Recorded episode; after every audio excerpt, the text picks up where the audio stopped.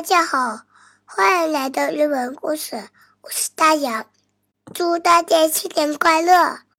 老杨在这里携大洋还有不会说话的小杨，祝大家新年快乐。刚刚我在给日本同事发短信拜年时，他们跟我说，今天晚上一定要梦到富士山哦。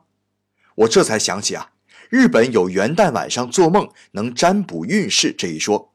据说最好的是梦到富士山，其次是鹰，再次是茄子。富士山我们都知道啊，是日本的象征。可鹰和茄子这都哪儿跟哪儿啊？其实啊，这是用了日语发音中的谐音。富士代表平安无事，鹰代表志向高远，茄子则代表事事成功。虽然有些牵强附会，不过今晚试试呗。万一梦见一只叼着茄子飞向富士山的鹰，也说不定哦。